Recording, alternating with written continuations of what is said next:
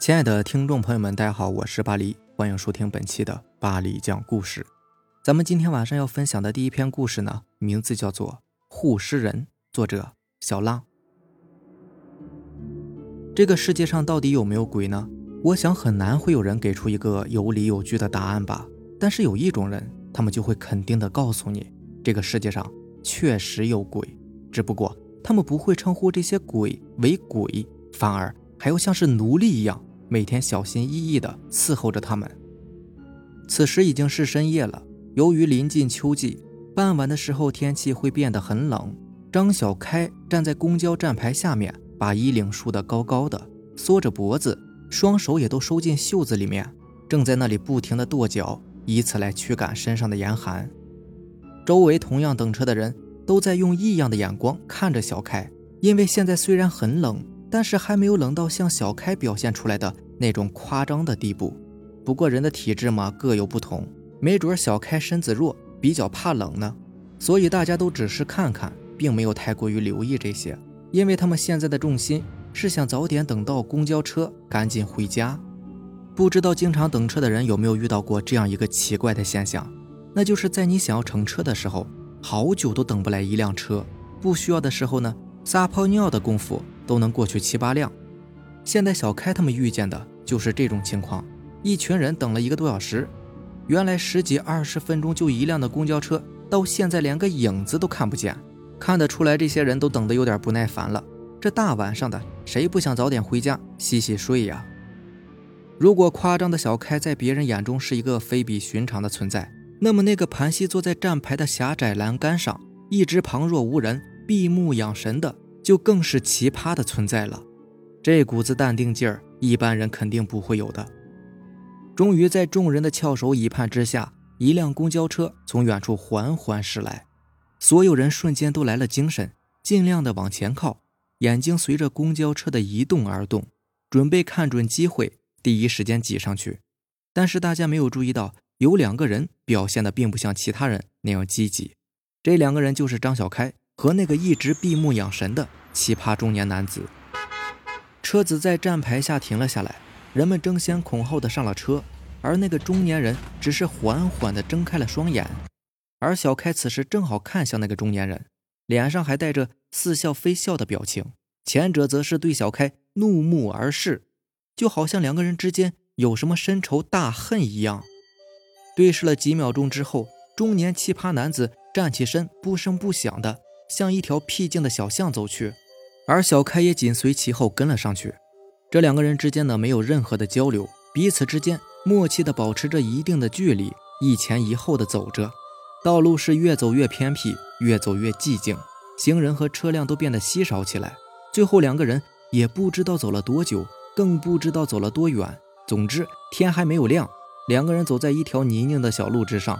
这里已经到了大城市的最边缘，周围都是一片一人多高的荒草地。若是白天光线充足的时候，你就可以看到草地的远处就是连绵起伏、一眼看不到边的群山。中年人走到小路的尽头，依旧没有停下来，而是直接钻进了荒草之中。小开也没有任何的犹豫。依旧像等车的时候那样，蜷缩在衣服里，小跑着跟在男子的身后，看起来很冷的样子。天渐渐的亮了，太阳缓缓升起，一缕温暖的阳光照在了这片荒草地之上。在这里苦守了一整夜的张小开，终于从荒草地里面钻了出来，拍了拍身上的尘埃，带着一脸的疲惫，缓缓地向自己居住的老屋走去。这是一栋老的不能够再老的院落，大部分都是木质结构的，有墙体的部分呢，也都是用石头直接堆砌而成的。不过院子很大，屋子也很多，院子里面被收拾得干干净净。院子里栽了很多的槐树、松树和柳树，秋天一到，树叶被风一吹，就会片片的掉落。一位须发花白，还梳着满清时候大辫子的老者，总会在第一时间不厌其烦的。拿着一把破扫把，将落叶清理干净。除了小开之外，老人就是这间老屋子的唯一主人。小开称呼老人为爷爷，因为小开是老人从路边捡回来收养的。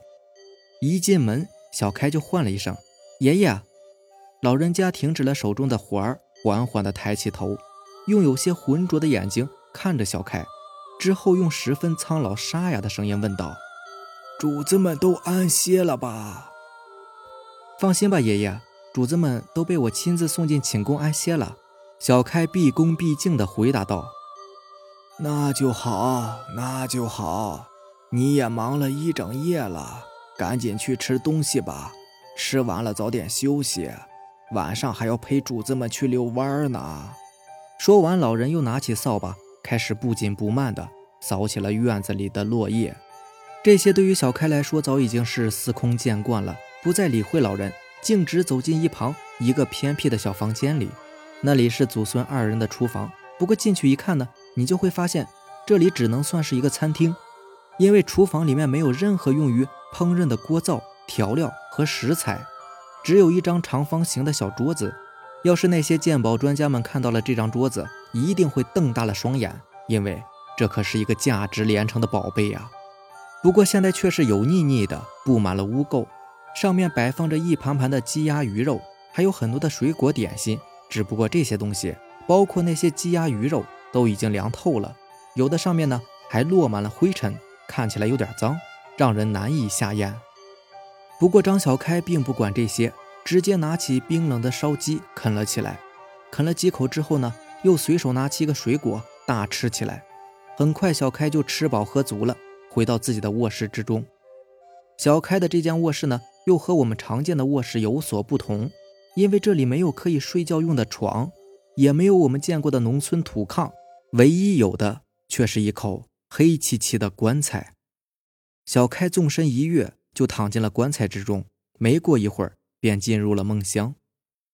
夜深了，小开和那名中年男子又准时出现在了一个公交车牌下面，依旧是一个看起来冷的要死的模样，一个则是气定神闲的坐在一旁闭目养神。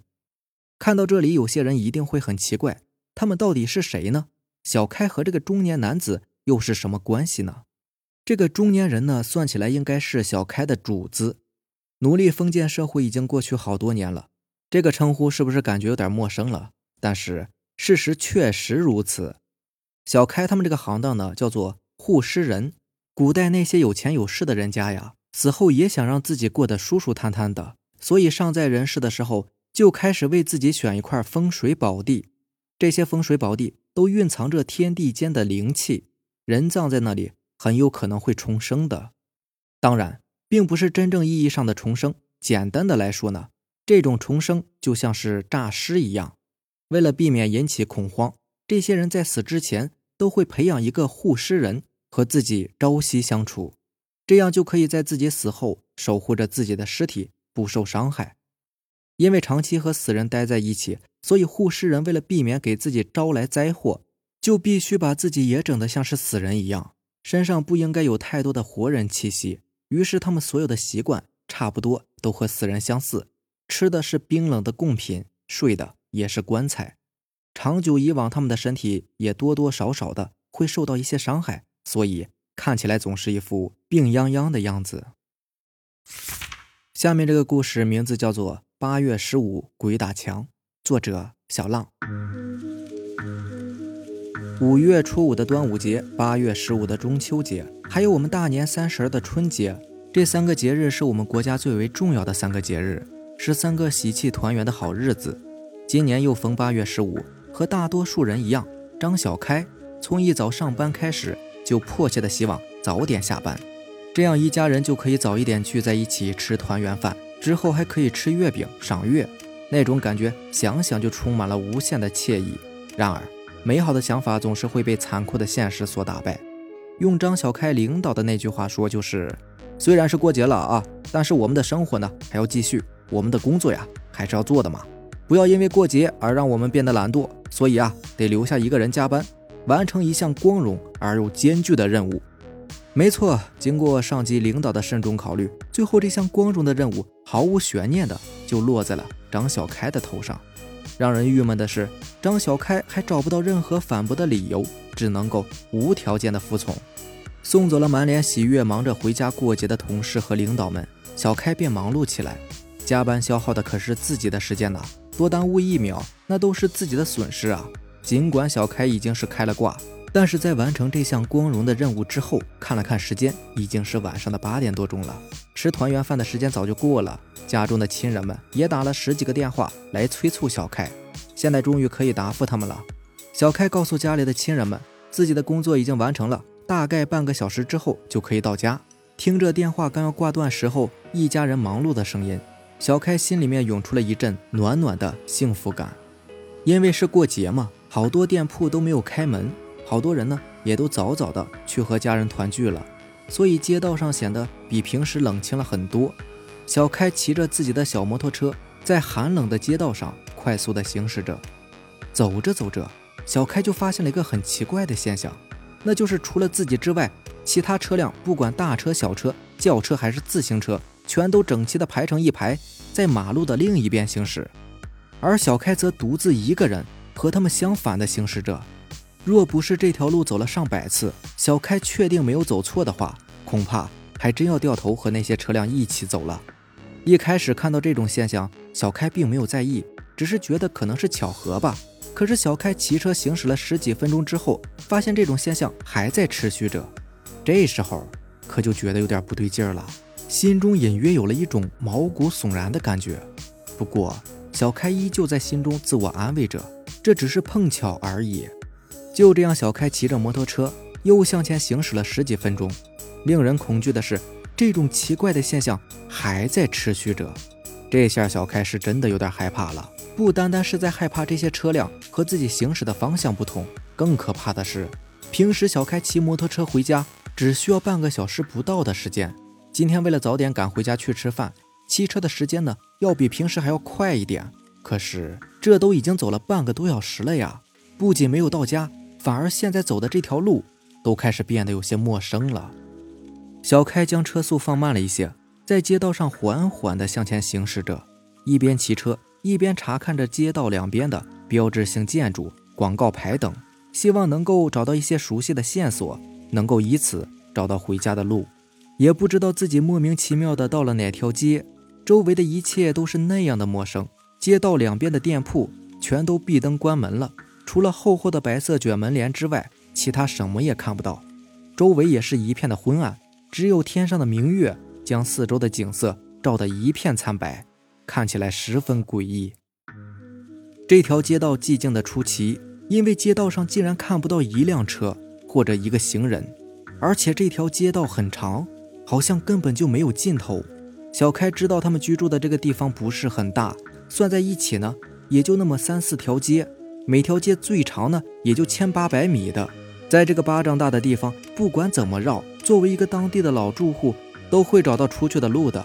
可是张小开又骑着摩托车沿着街道行驶了一个多小时，还是没有找到出口。这条街异常的笔直，半路上竟然连一个弯道或者岔口都没有。小开将车停了下来。掏出手机，想要给家里面打一个电话，发现此时手机已经没有了信号，四周寂静的连一只虫子的叫声都没有。小开甚至能够听到自己因为害怕而发出的沉重呼吸声。一个可怕的念头浮现在了小开的脑海里，自己可能是遇到了传说中的鬼打墙。这种事情据说遇到的人很多，不过至今呢也没有进行过考证。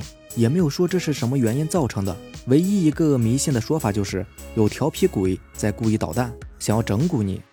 还有一种比较科学的解释就是呢，由于过度劳累造成的意识模糊，结果产生了一些幻觉。小开现在是心中怕的要死，脑子里面一片混乱，将车停在一旁，却不敢熄火，并且一直开着车灯，看着灯光，小开能够多多少少的感到一丝安全。在原地待了好久，也没有发现任何的异样。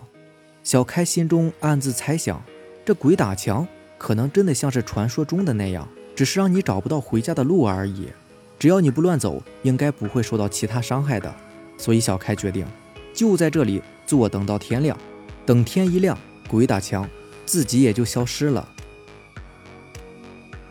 啊，昨天是中元节，一家人团圆的日子。可是你却说你要在单位里面加班，好吧，那我相信你是在加班。但是你加完班之后呢，又说回家的路上遇到了鬼打墙，这种理由你让我怎么相信你啊？张小开一早回到家呢，就被妻子罚跪搓衣板，因为他昨天晚上下班之后一夜未归，他也没有办法解释，因为他在转了好几圈之后呢，已经迷糊了，直到醒过来，发现就在自己家门口，而天已经大亮了。好了，以上就是咱们今天晚上要分享的故事了。如果喜欢咱们的节目呢，就点个订阅吧。另外，如果你也有比较精彩的故事想分享给大家呢，可以给我私信留言。好的，那让咱们明天见吧，拜拜，晚安。